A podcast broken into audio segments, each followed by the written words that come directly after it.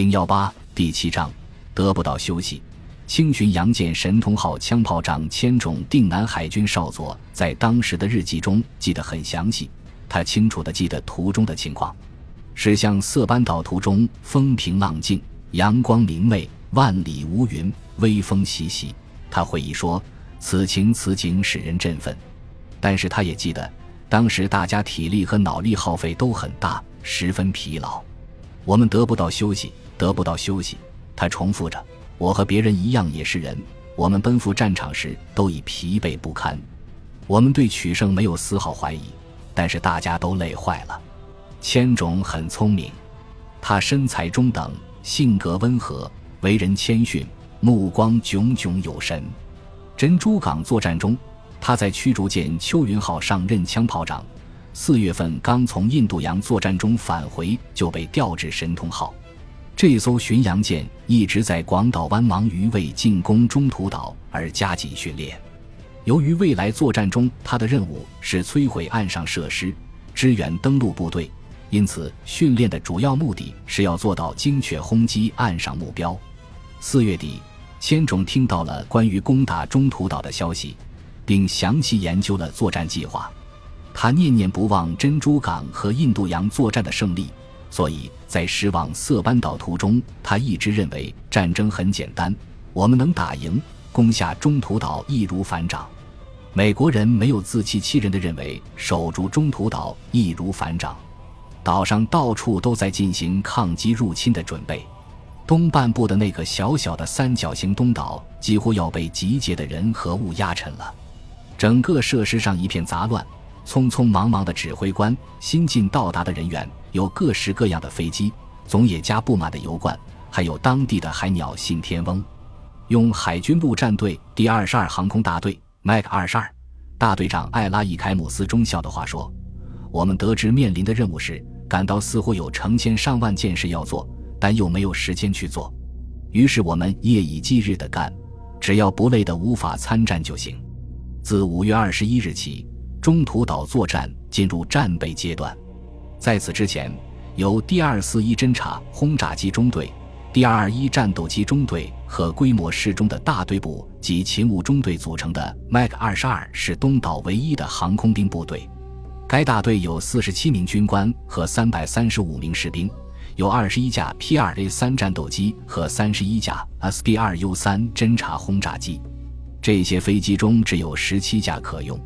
尽管部队人数不算多，但在岛上吃住仍有困难，有部分士兵连防空洞里的睡铺都分不到。不过，停放飞机的掩体是足够的。在进入侦察飞行阶段之前，每天正常油耗约一千五百加仑。岛上的储油系统可以满足这个数量的供应。该系统的组成为：地下主储十万加仑，备储五点一万加仑。分散在机场周围各要地的有二百五十个五十五加仑的油箱桶，可在紧急情况下供油。一艘驳船装有一点五万加仑，油泵不停地将油泵入主存储系统，以保证油料供应。此外，还有两辆各装一千二百加仑的油罐车可供使用。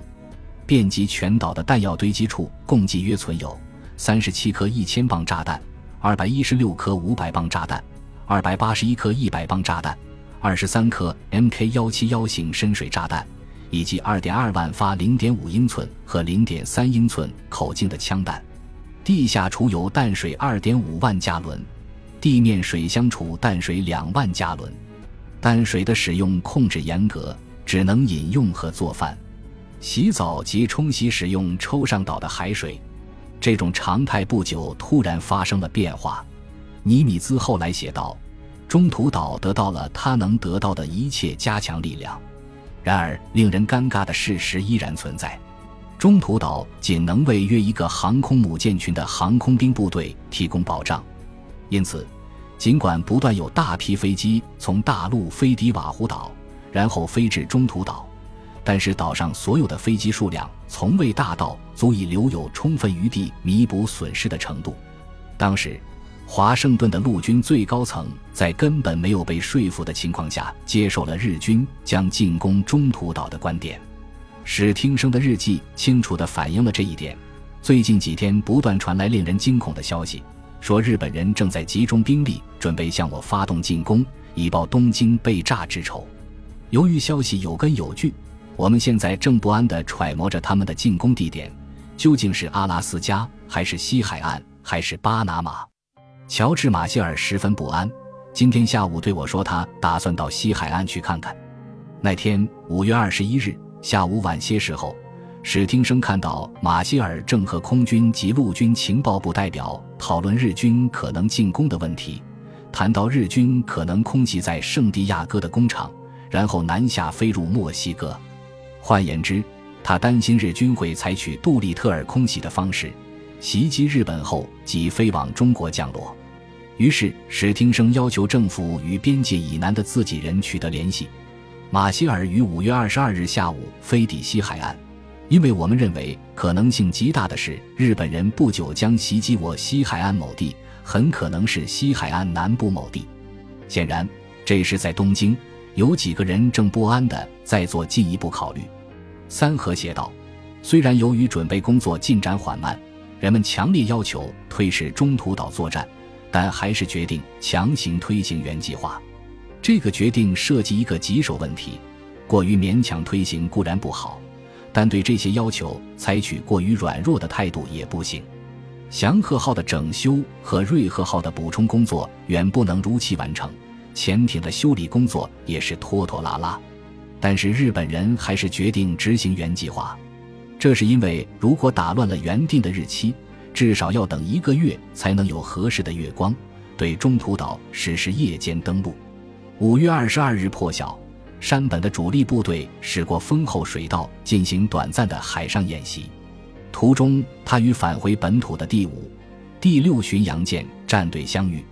大和号礼貌地发出信号，祝贺他们取得了珊瑚海战役的胜利，但是巡洋舰没有回答。三河估计他们之所以保持沉默，是出于意识到自己打得不好的缘故。八点，主力部队的十艘战列舰开始演习。当这些大型舰艇在海上轰轰隆隆地劈波斩浪时，谁能相信？这竟是日本帝国海军在公海上的最后一次大规模演习呢。他们一直演习到午夜，然后才驶向临时锚地。这天，三河在日记的结尾部分写道：“累坏了。”这句话同样适用于美海军陆战队麦二十二副大队长维恩 ·J· 麦考尔少校。五月二十二日，他开始了他所说的中途岛之战的搜索和侦察阶段。东岛开始活跃起来。由六架 PBY-5A 卡塔琳娜巡逻轰炸机、二十名军官和四十名士兵组成的第四十四巡逻机中队（以下称 VP-44） 从珍珠港飞抵东岛。守卫部队旋即开始在十二个增设的飞机掩体忙碌起来，并对重要设施加紧进行伪装。新的无线电频率计划开始实行，所有飞机全部调整到新的频率。很能说明问题的是。当天，Mac 二十二例行巡逻的油耗约为八千加仑，几乎达到正常日耗量的五倍。五月二十三日，VP 四四剩下的另六架 TBY 巡逻轰炸机载着二十一名军官和四十名士兵飞抵东岛。同日，又派出六架 TBY 在直径六百海里的海面上做扇形搜索。这一天的油耗为前一天的两倍多。五月二十三日十七点。山本的主力部队返回驻岛。次日下午，原海军少将向山本及其幕僚报告了珊瑚海战役的情况。宇原承认说，他的报告相当真实。五月七日，他连一次发动进攻的机会都没有，气得简直要退出海军了。次日，他虽使敌方受创，但自己的部队也有损失。当时的形势十分复杂。虽然他意识到必须扩大战果，但没有勇气这样做，只是执行上级的命令向北进攻。宇垣可能已经消了气，但是三河不以为然。我不禁感到司令官们的情绪有点低落。三河在日记中说：“他们似乎忘记了，只有坚持到底的人才能取得战斗的胜利，忘记了在战争中我们承受的损失看起来总是大于给敌人造成的损失。”这样看来。海军少佐和大卫一级的飞行军官们的情绪倒比他们的高。如果他们受到嘲笑，那也没有办法。这个评价对人称“金刚”的原海军少将来说就不近情理了。在这次战斗中，美国人遭受的主要损失都是原手下飞行员干的。下级军官们可以尽情施展他们的蛮勇，因为数千人的性命和巨大战舰的命运并不取决于他们的拼杀。此外，宇垣的原谅与三河的蔑视都清楚地表明，山本的参谋们对珊瑚海之战的结果并不像日本报界那样感到喜出望外。